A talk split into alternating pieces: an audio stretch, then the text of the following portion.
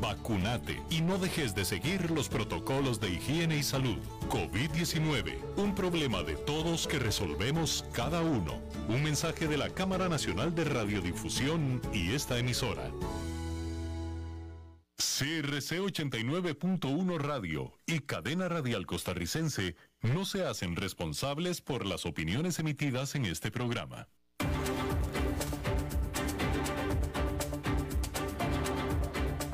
Inicia a las 5 con Alberto Padilla. Un programa diseñado con el objetivo de llevarte diariamente un tema de actualidad, acompañado siempre de reconocidos editorialistas, de lunes a viernes a las 5 de la tarde por CRC 89.1 Radio. A las 5 con Alberto Padilla. Hola, ¿qué tal? Saludos, bienvenidos a esta emisión de A las 5 con su servidor Alberto Padilla. Muchísimas gracias por estarnos acompañando, gracias por estar ahí. Y bueno, estamos saliendo en diferentes plataformas, por ejemplo en Facebook Live, en la página de este programa, A las 5 con Alberto Padilla.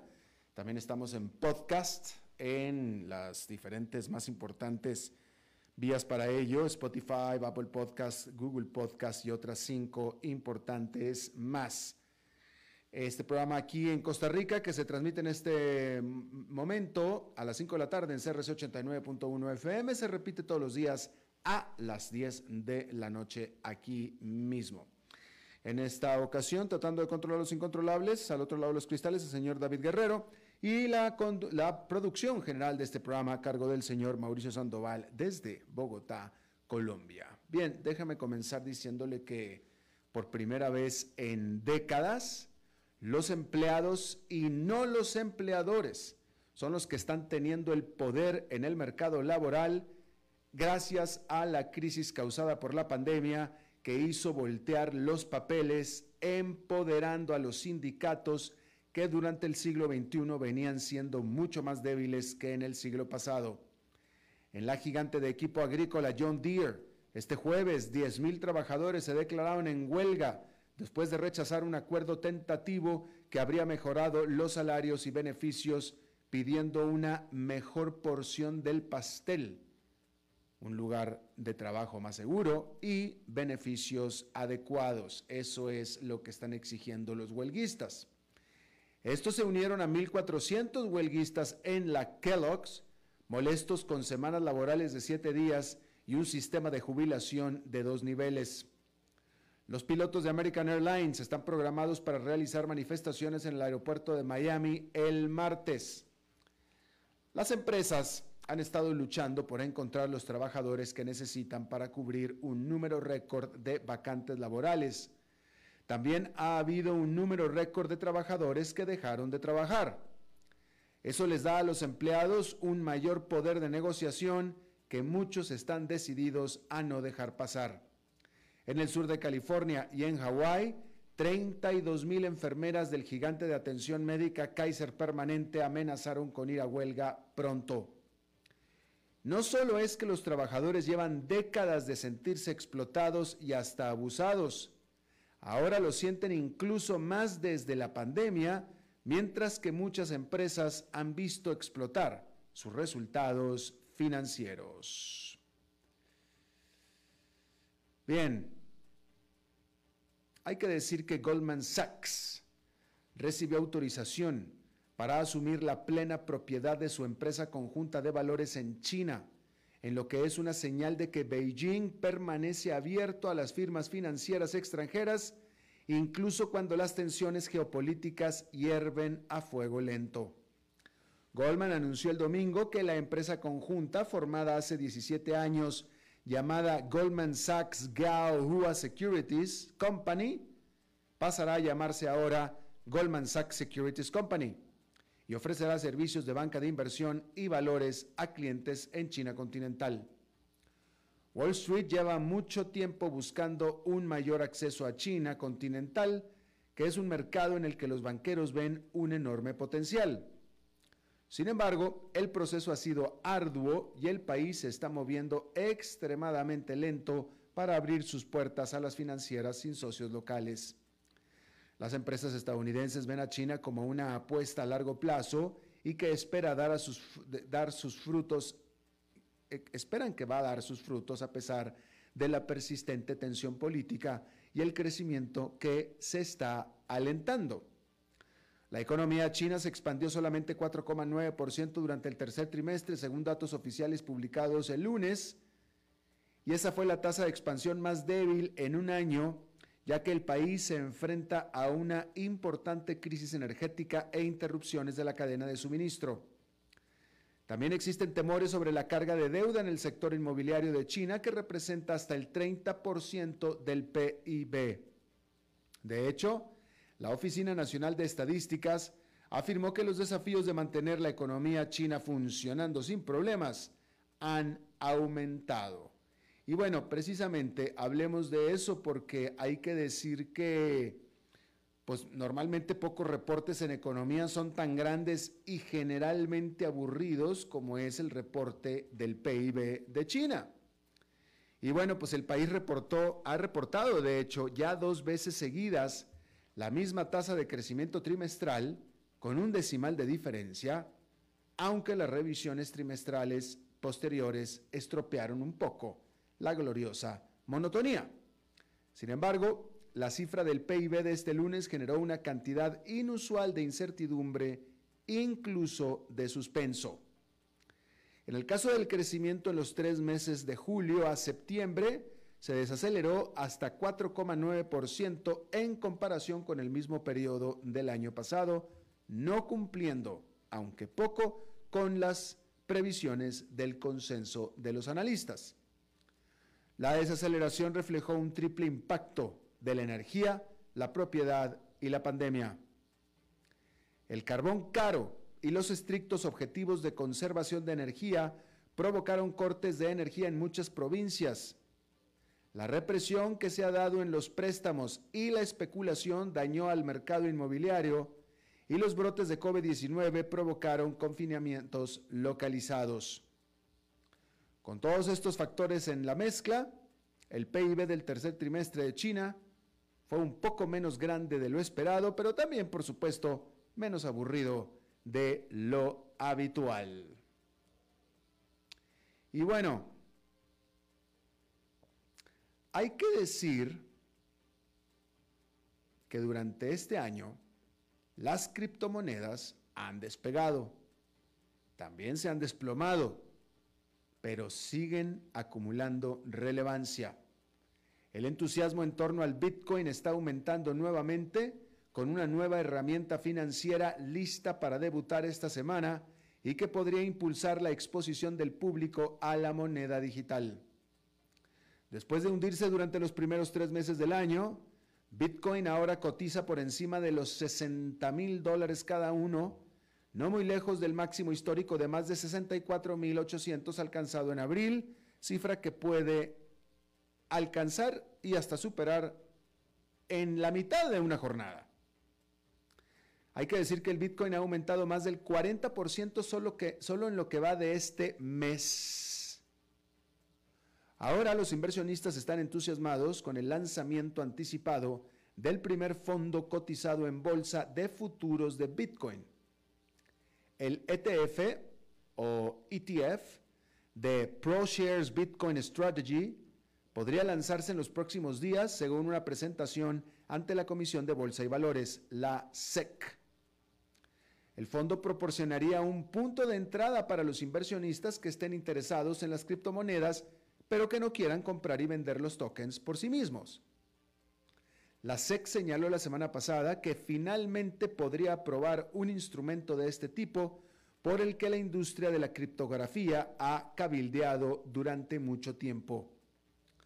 La SEC advirtió en un tuit, antes de invertir en un fondo que tiene contratos de futuros de bitcoins, asegúrese de sopesar cuidadosamente los posibles riesgos y beneficios.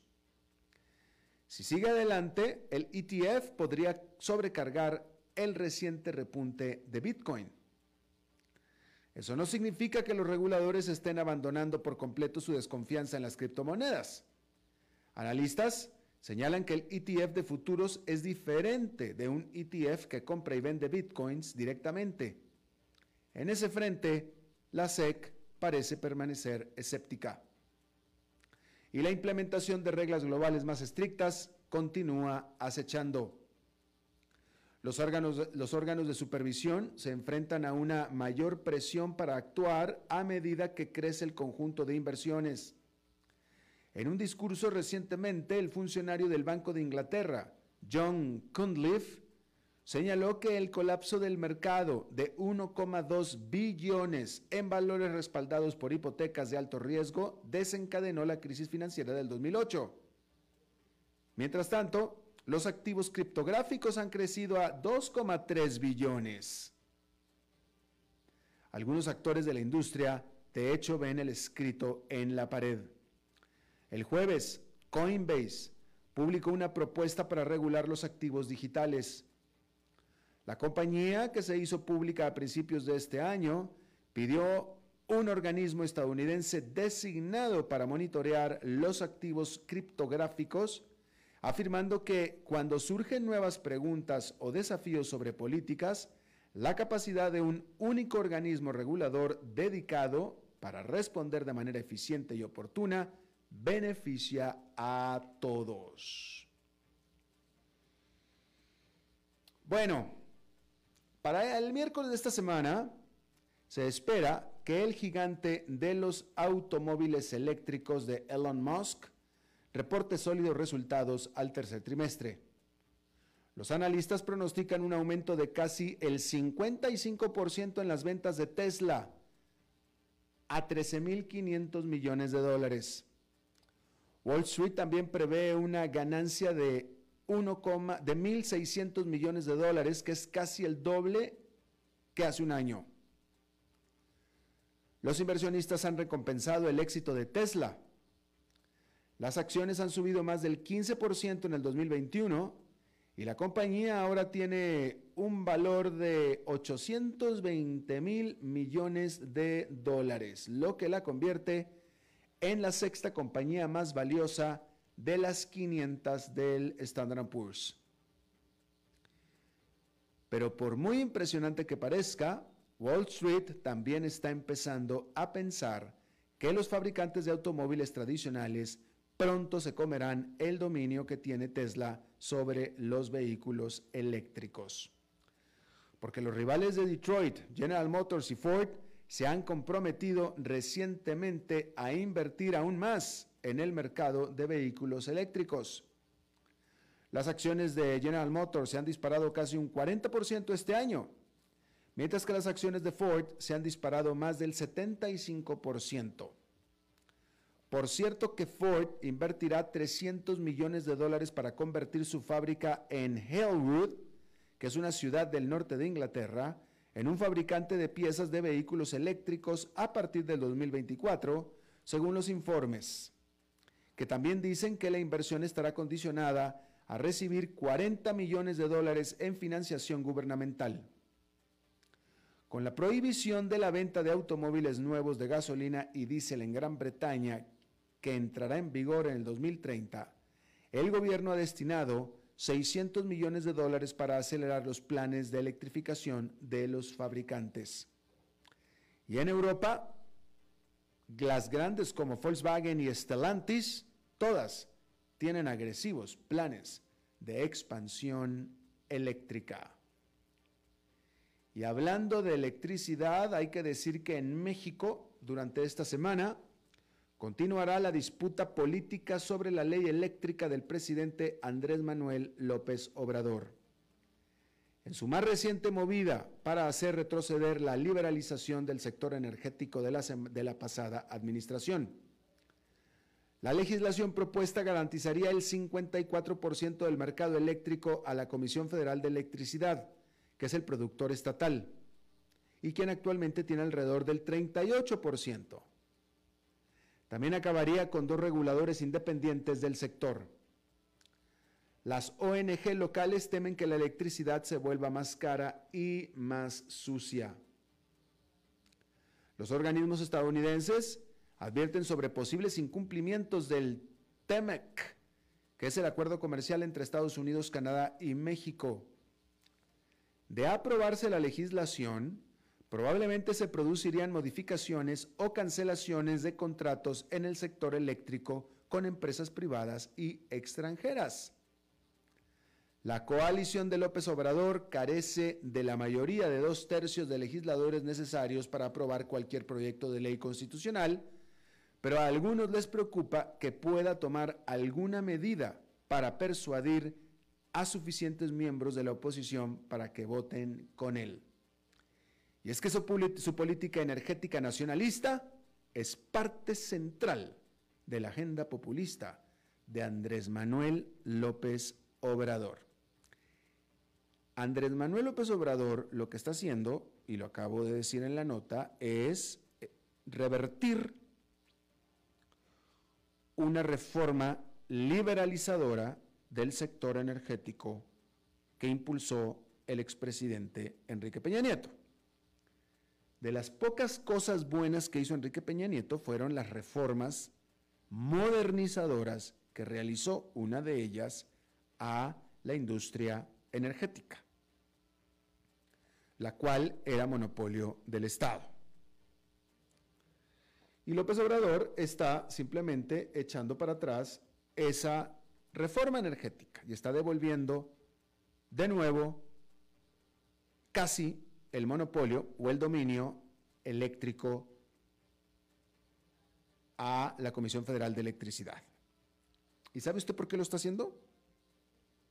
O sea, ¿usted cree que es parte como de una estrategia? eh, probada, concienzuda, estudiada por expertos que han determinado que lo mejor para el mexicano, para el consumidor mexicano, es esta medida justamente que está haciendo Andrés Manuel López Obrador, ¿usted cree que eso es de lo que se trata? No, para nada, en lo más mínimo. Lo está haciendo única y exclusivamente por sus pelotas, literalmente, porque eso es lo que quiere, porque esa es su ideología, porque eso es su ideología, punto, simplemente. Y este dominio del Estado sobre la industria energética, la cual en teoría está encaminada a abaratar los precios de la electricidad, cosa que no podrá ser posible, cuando menos no de manera eh, eh, constante, pues va a terminar en subsidios, va a terminar en subsidios. Es decir, va a entrar otra vez en el mismo problema que justamente la reforma eléctrica estaba corrigiendo. Y bueno, ahí está. Eh, es muy sencillo, mire, es muy sencillo. Andrés Manuel López Obrador, uno, el presidente de México, el director general de la Comisión Federal de Electricidad, que está impulsando todo esto, Manuel Bartlett, y varios, varios más de los allegados de Andrés Manuel López Obrador, todos son expriistas, priistas de la vieja guardia. Hay que recordar que el PRI dominó a México como dictadura de partido durante más de 90 años, ¿no? Hasta el 2000, ¿sí? Y fue hasta el 2000 porque el PRI se renovó, el PRI se conformó a partir decididamente desde Carlos Salinas de Gortari. Pero en realidad el que empezó con la transformación fue Miguel de la Madrid Hurtado, que puso a Carlos Salinas de Gortari. ¿Por qué lo puso? A un transformador, a un eh, eh, eh, joven, muy joven, Salinas de Gortari tenía escasos 38 años cuando fue presidente de México. Bueno, porque había la necesidad de reformar el PRI. Había la necesidad de reformarlo. Ya no podía seguir el status quo que llevaba décadas. Había que hacer una reforma. Reforma que continuó Salinas de Gortari, continuó Cedillo, quien por fin abrió México a la democracia, porque después llegó Vicente Fox del Partido Acción Nacional, ¿sí? Bueno, pues cuando comenzó esta reforma del PRI, los inconformes, los que no estaban de acuerdo con esta reforma, con esta reforma del PRI, con esta reforma política interna, se fueron del partido, se fueron y crearon un nuevo partido, el PRD, entre ellos Andrés Manuel López Obrador. Entonces, lo único que es Andrés, Manuel López Obrador es un dinosaurio, como se le conoce en México, del PRI, de la vieja guardia, nacionalista. Por eso está nacionalizando de nuevo, está volviendo a ser de México lo que antes era con el PRI, el cual de nuevo se tuvo que transformar obligado por los tiempos, si no fue un capricho, era porque tenía que hacerse. Y por cierto, parte del DNA de ese viejo PRI, aparte de ser nacionalista, era también antidemocrático. Hay que acordarnos, digo, ¿no? Era también antidemocrático y nacionalista. Lo nacionalista ya se lo vemos clarísimamente, no lo esconde. Lo antidemocrático estará por verse. Él afirma que es democrático, lo afirma. Pero hasta ahora hace como pato, camina como pato, tiene plumas de pato, tiene pico de pato y hace cuac cuac. Así es que vamos a ver qué es lo que sucede con eso. Bien, allá en Nueva York, esta fue una jornada pues mm, eh, mixta porque el índice industrial Dow Jones quedó con una ligera caída de 0,10%, pero el Nasdaq Composite subió 0,84%, mientras que el Standard Poor's 500 con una ganancia de 0,34%. Rápidamente, déjeme le digo que, ah, ¿qué le voy a decir?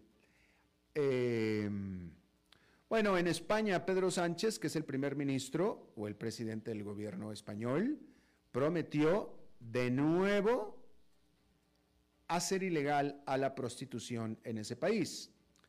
Hay que decir que esta industria de la prostitución en España ha, eh, bueno, pues prosperado de manera muy importante desde que fue, eh, desde que dejó de ser crimen en 1995.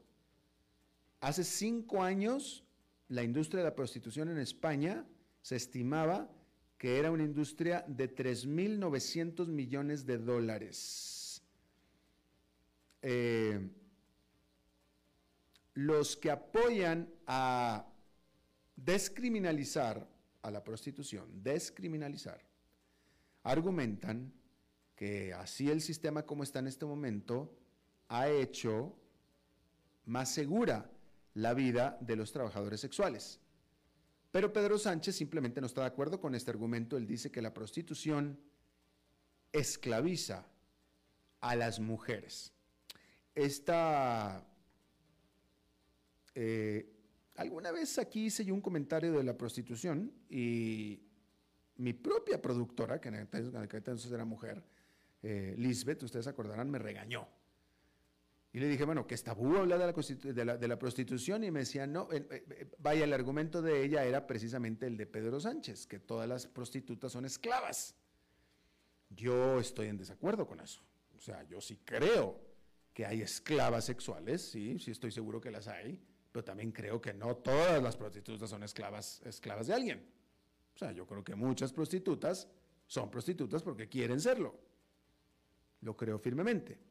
Pedro Sánchez está en desacuerdo conmigo. Bueno, Facebook dijo que creará 10.000 puestos de trabajo en la Unión Europea durante los próximos seis años para desarrollar el metaverso que es este mundo de realidad virtual colectivo que se supone que no es controlado por ninguna compañía en particular. Facebook llamó a esta inversión como un voto de confianza en la fortaleza de la industria tecnológica europea y el potencial del talento tecnológico europeo. Toda esta lambisconería la hizo cuando la Unión Europea es una de las eh, economías que más ataca el dominio de Facebook. Bien, vamos a hacer una pausa y regresamos con nuestra entrevista de hoy.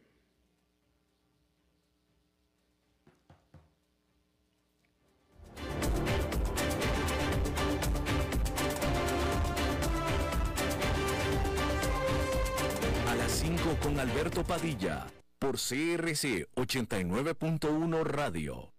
Todos tenemos derecho a la vacunación. Tenemos el deber de protegernos y proteger a los demás. Acelerar y alcanzar la inmunidad de rebaño antes de fin de año depende de vos. Por el bien de todos, vacunate y no dejes de seguir los protocolos de higiene y salud. COVID-19, un problema de todos que resolvemos cada uno. Un mensaje de la Cámara Nacional de Radiodifusión y esta emisora.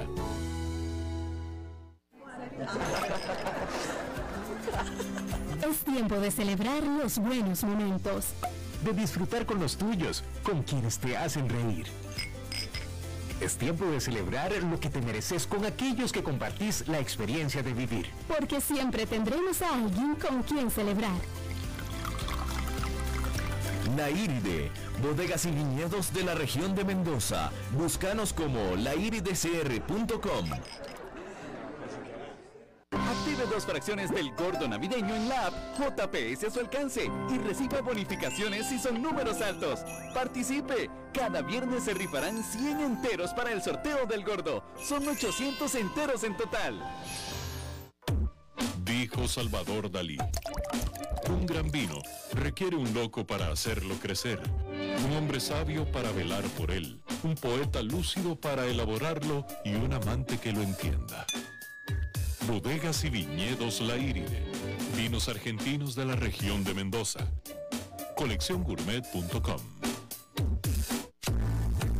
Desde Maipú, Mendoza, la tierra del olivo nos llega aceite de oliva Laur. Su delicada y elegante textura, así como su afrutado aroma vegetal, lo convierten en un aceite especial para paladares exigentes. Disponible en tres variedades: Laur Cruz de Piedra, Laur Aceite de Oliva Extra Virgen y Laur Gran Mendoza Aceite de Oliva Extra Virgen. Lo mejor de tres zonas en una sola botella. Galardonado con el Gran Prestige Gold en el Terra Olivo 2018. Aceites de oliva Laur no pueden faltar en tu mesa. De venta en todas las tiendas, don Fernando. Es tiempo de celebrar los buenos momentos. De disfrutar con los tuyos, con quienes te hacen reír. Es tiempo de celebrar lo que te mereces con aquellos que compartís la experiencia de vivir. Porque siempre tendremos a alguien con quien celebrar. Naíride, bodegas y viñedos de la región de Mendoza. Búscanos como colecciongourmet.com.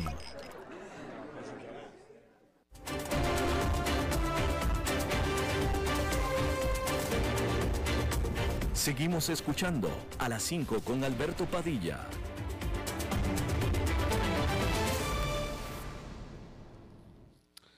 Bueno, políticos de oposición en Venezuela urgieron al gobierno de este país para que reanude las negociaciones eh, sobre, el sobre el futuro político de Venezuela. Esto porque el presidente Nicolás Maduro eh, canceló, se salió este sábado de estas negociaciones que se estaban eh, llevando a cabo en la Ciudad de México y lo hizo como protesta por la extradición de uno de sus negociadores y el que es un aliado cercano a Nicolás Maduro, que es el empresario colombiano Alex Saab, que fue extraditado a los Estados Unidos desde Cabo Verde por enfrentando cargos de corrupción. Él estaba en Cabo Verde porque había aterrizado ahí en un viaje que estaba haciendo por África y tan pronto pisó suelo Cabo Verde, véngase para acá, lo eh, arrestaron por orden de Estados Unidos. Hay que decir, por supuesto, que Estados Unidos apoya a la oposición de Nicolás Maduro. Vamos a hablar, y le agradezco mucho que esté con nosotros Roberto Denis, él es periodista venezolano, que es uno de los reporteros que comenzó primero a destapar estas regularidades con Alex Saab, y entiendo que esto le costó su permanencia en Venezuela. ¿Desde dónde nos, eh, te nos unes, Alex? Hola, buenas tardes eh, desde Bogotá, Colombia. Bogotá, Colombia. Bien, muchísimas gracias. Cuéntanos, a ver, eh, bueno, este fue extraditado, creo que se estaba esperando su primera audiencia este lunes en Miami. Alex Saab dijo que, porque las esperanzas son que vaya a cooperar con las autoridades de Estados Unidos para que declare en contra de Nicolás Maduro y del gobierno de Nicolás Maduro.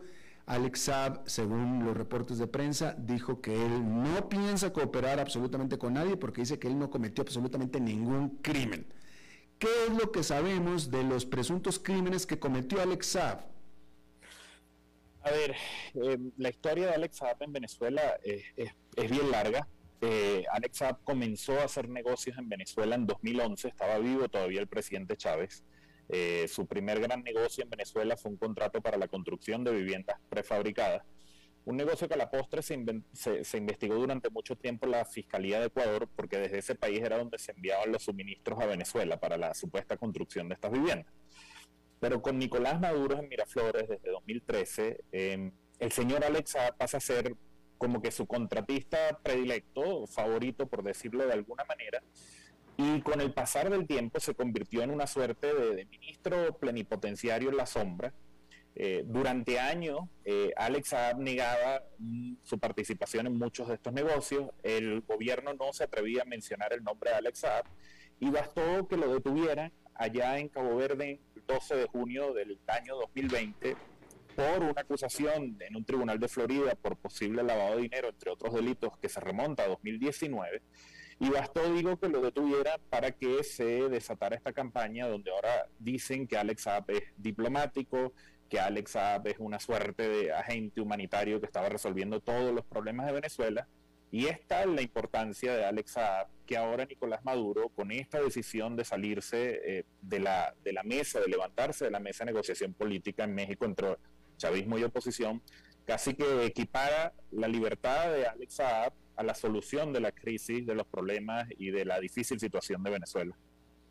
Eh, eh, interesante lo que estás diciendo, es decir, queda de manifiesto por las acciones de Nicolás Maduro que Alex Saab es alguien muy importante para él, pero antes lo desdeñaba o antes lo, lo negaba.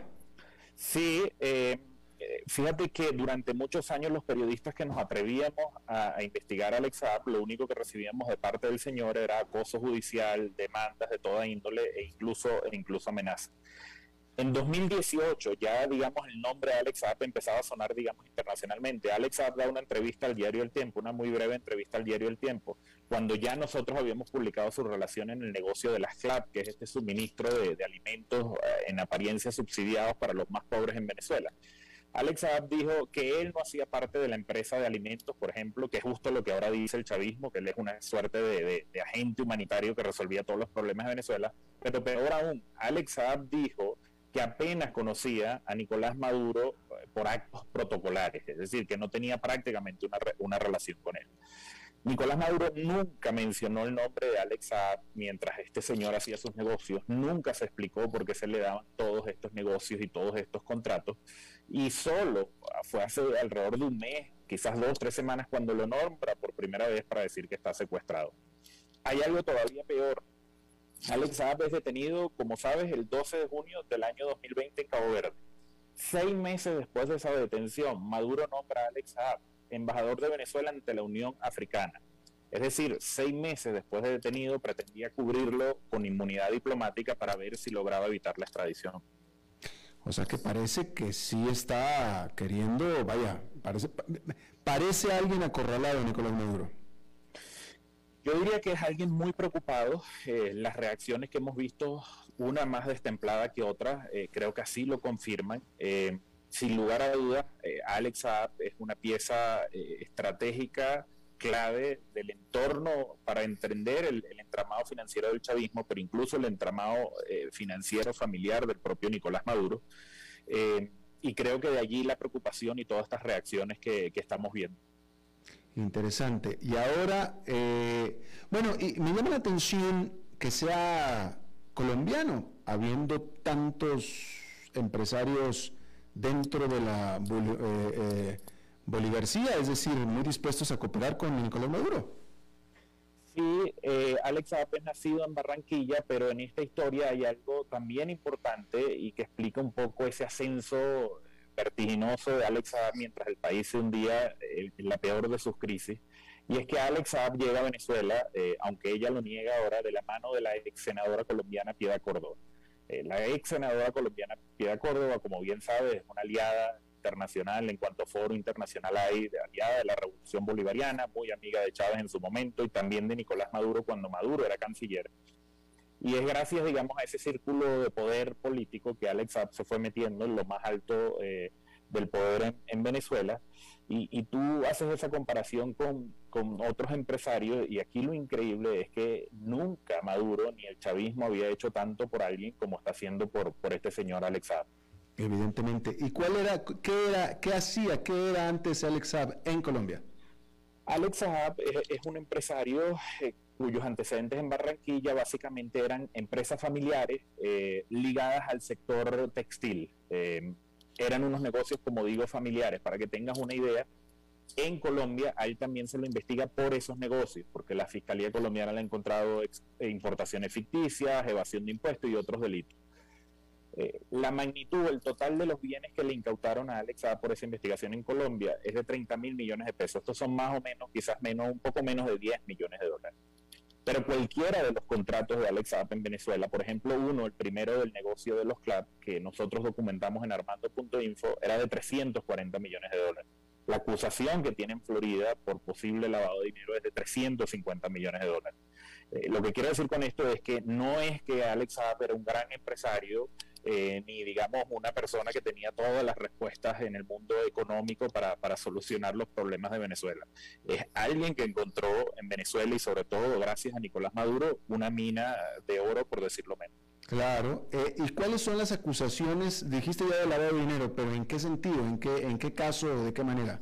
Eh, ese es en el primer, eh, ese caso, ese cuando uno lee el indictment eh, que está allí en la, en la corte, en esta corte de Florida, uno se da cuenta que se refiere fundamentalmente al primer negocio de Alex Saab en Venezuela, que es como decía antes el de la construcción de viviendas prefabricadas. Cuando uno lee el indictment, se ven allí, se, se, se muestran allí transacciones financieras de distintos países en dólares y por eso pasan por el sistema financiero de los Estados Unidos eh, que se presume eran para operaciones de pagos de soborno, eh, en otros casos eh, pago de comisiones, en otros casos, como dije antes, posible, posibles esquemas de, lavado de dinero. Pero como digo, ese es solo uno de los negocios que tuvo Alex en Venezuela y quizás diría hasta, hasta, el, hasta el que menos ingresos o el que menos montos representó. Interesante porque para, a ver, sabemos Ah, por cierto, ¿sabemos si el gobierno de Estados Unidos está persiguiendo a otros allegados más de Maduro? Sí, eh, en la misma acusación esta de, de, 2019 salió también acusado su socio, que es prácticamente el socio que se repite en todos los esquemas de sus negocios, que es también un ciudadano colombiano, llamado Álvaro Pulido Vargas. Por cierto, con antecedentes de narcotráfico en Colombia. Em, pero yo tengo información que es muy factible que en los próximos días eh, venga un nuevo indictment que obviamente va a estar referido a Alexa, no lo pueden, digamos, acusar nuevamente hasta que ahora termine el juicio que ya, ya prácticamente hoy podríamos decir que comenzó, pero donde van a salir una serie de personajes que todavía no están acusados y que forman parte de toda esta estructura eh, que construyó el señor Alexa eh, operadores financieros, arquitectos financieros que crearon sociedades en Hong Kong, Emiratos Árabes Unidos, Turquía, eh, Panamá y, otras y otras muchas jurisdicciones para, para hacer estos negocios con, con el chavismo. Eh, te preguntaba yo eso porque en teoría una de las cosas, o sea, de que, de que es corrupto el régimen o Nicolás Maduro, eso ya lo sabíamos, pero la más eh, sensacionalista, espectacular, de las acusaciones es que es un narcogobierno, entonces yo hubiera pensado que lo iban a agarrar por el lado del narcotráfico.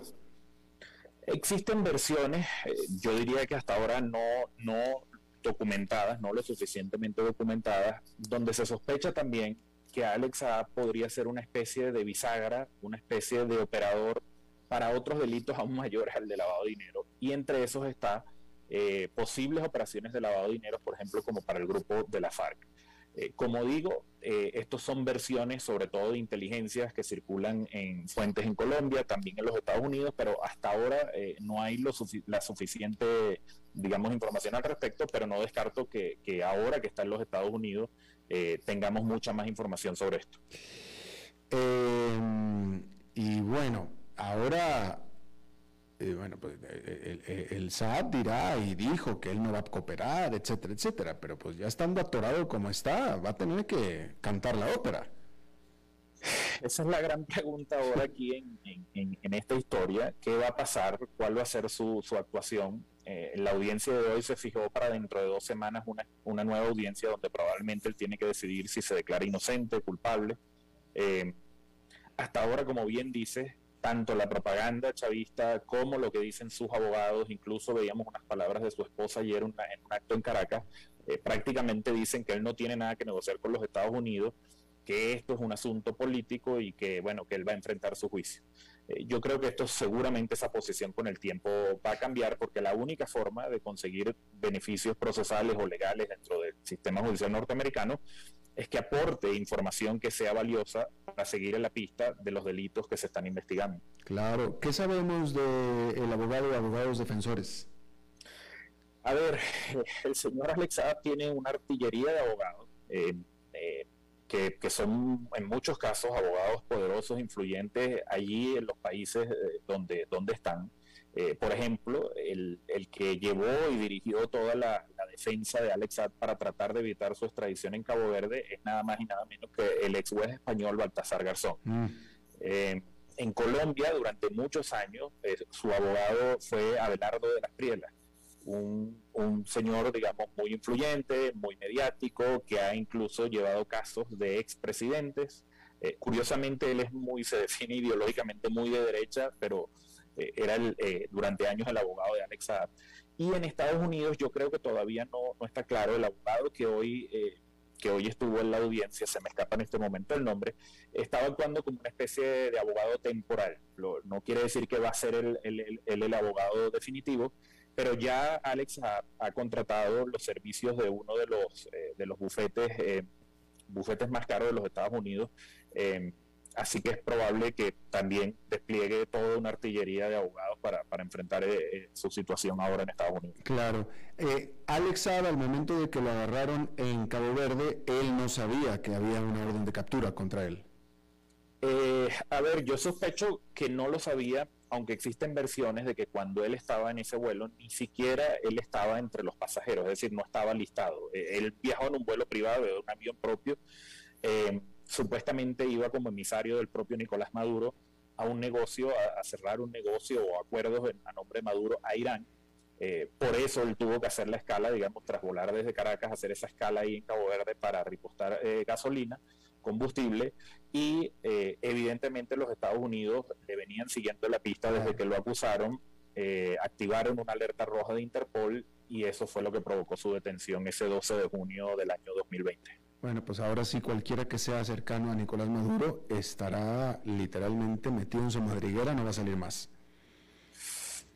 Yo creo sin lugar a dudas, y las reacciones que hemos visto, eh, revelan mucha, mucha preocupación, mucha preocupación en Maduro, mucha preocupación en eh, funcionarios como Tarek El Aizami, la vicepresidenta Delcy Rodríguez, eh, y creo que sí, el gran temor es que el señor Alex empiece a compartir información, empiece a ventilar información que revele la magnitud no solo de la corrupción, sino que revele incluso otro tipo de negocios irregulares y, digamos, actividades sospechosas eh, y eso sí, sin lugar a dudas, puede pasar en, los próximos días ya estando él en los Estados Unidos. Claro.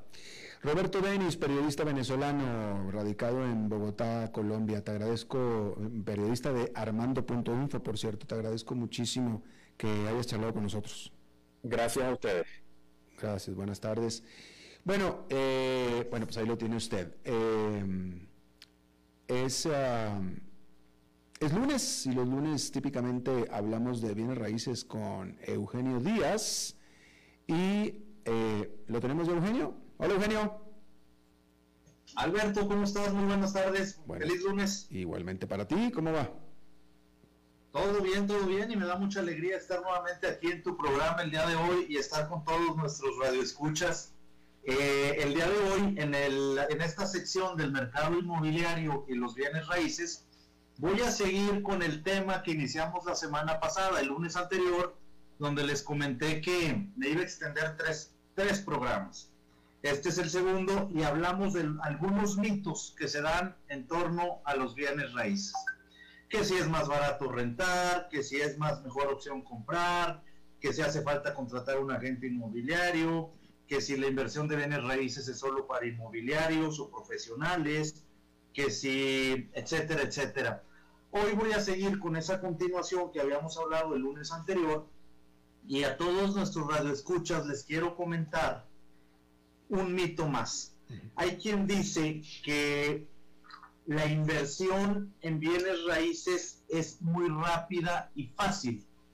Y yo les quiero comentar el día de hoy que por el, por el contrario se puede pensar que este tipo de inversiones en bienes raíces es sumamente sencilla y de resultados fáciles y rápidos. Pero lo cierto es que los bienes raíces en su gran mayoría de oportunidades son inversiones a largo plazo. Si bien depende de las condiciones de compra, el retorno anual que recibe en general también se requiere de paciencia y algunos años para ver recuperada su inversión.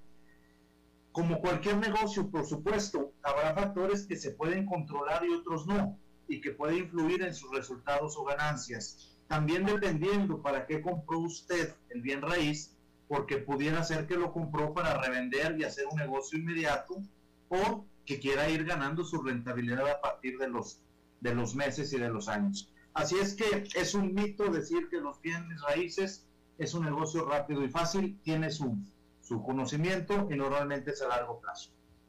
Otro mito que les quiero eh, mencionar el día de hoy, el famoso house flipping, que es una manera sencilla de invertir en bienes raíces. El llamado house flipping es una tendencia de moda pero no necesariamente es tan sencilla como lo vemos en los shows de televisión. Este término se refiere a comprar un inmueble a un precio bajo, lo remodela y luego lo pone en venta nuevamente, pero a un precio mayor. Probablemente eh, y seguramente, si usted hace ese house flipping, eh, seguramente no va a ser tan fácil como lo vemos en estos programas de televisión que están ahora de moda, sin embargo, se va a llevar tal vez más dinero y tenga más contratiempos de lo que sale en estos shows. Imagínense que detectar ese inmueble, que primero hay que detectar un inmueble que no esté en óptimas condiciones, eh, pero que sí esté en una zona muy atractiva. Y seguramente muchos de nuestros radioescuchas sabrán a qué me refiero con estos programas de televisión que han estado últimamente, donde llega alguien, compra una propiedad casi destruida, la remodela, la regla, y la vende mucho más cara y gana un platal. Bueno, les quiero decir que se puede hacer, pero no es fácil como lo muestra la televisión porque requiere una búsqueda exhaustiva y minuciosa. Luego están los gastos de todo el proceso de remodelación y asesorarse con profesionales en la remodelación, calculando con la mejor exactitud posible que se realice un trabajo bien hecho y acorde al inmueble. Y después de eso hay que colocarlo nuevamente en el mercado con una buena promoción y suficientemente atractivo para captar al nuevo cliente o al nuevo dueño. Entonces, es un negocio que funciona y que pudiera hacerse en Costa Rica o en cualquier país de Latinoamérica. Sin embargo, pues no es tan fácil, no es tan sencillo como en los shows de televisión, que lo compran, lo remodelan en dos semanas y lo venden en tres, cuatro semanas, está vendido. Esto creo que es un negocio a largo plazo, se pudiera hacer, pero se va a llevar meses o tal vez años. Esos son mis comentarios del día de hoy en esta sección con, con Alberto Padilla, hablando sobre los mitos en los bienes raíces. Muy bien, este, y bueno, para quien esté buscando un buen, pero buen en serio, buen, buen, buen agente de bienes raíces, ¿a dónde pueden acudir, mi querido Eugenio? Muchas gracias por permitirme hacer el comercial, mi estimado Alberto. Eh, estimado Radio Escuchas, yo soy Eugenio Díaz y la compañía Club Inmobiliario está siempre a la orden de ustedes. Sea que alquile, venda o rente o compre, estamos siempre a la orden en Club Inmobiliario. El teléfono es 8686-0709, 8686-0709 y nuestra página web es www clubinmobiliariocr.net. Clubinmobiliariocr.net, ahí nos puede encontrar, somos un grupo de profesionales inmobiliarios capacitados para darle el mejor servicio. Muy bien, y por último, ¿tu programa de radio? El programa de radio que tenemos, Club Inmobiliario Radio, se transmite por esta misma emisora CRC 891 los sábados de 1 a 2 de la tarde, donde hablamos única y exclusivamente del sector inmobiliario, las tendencias en el país a nivel mundial, pero todo relacionado con los bienes raíces. Sábados de 1 a 2 en esta emisora, síganos, los esperamos. Muchas gracias, Eugenio. Gracias, Alberto. Una feliz semana a ti y a todos tus radioescuchas. Que tengan lo mejor, los mejores éxitos. Igualmente para ti también. Bueno, y eso es todo lo que tenemos por esta emisión de A las 5 con su servidor Alberto Padilla. Muchísimas gracias por habernos acompañado. Espero que termine su día en buena nota, en buen tono. Y nosotros nos reencontramos en 23, en 23 horas. Que la pasen muy bien.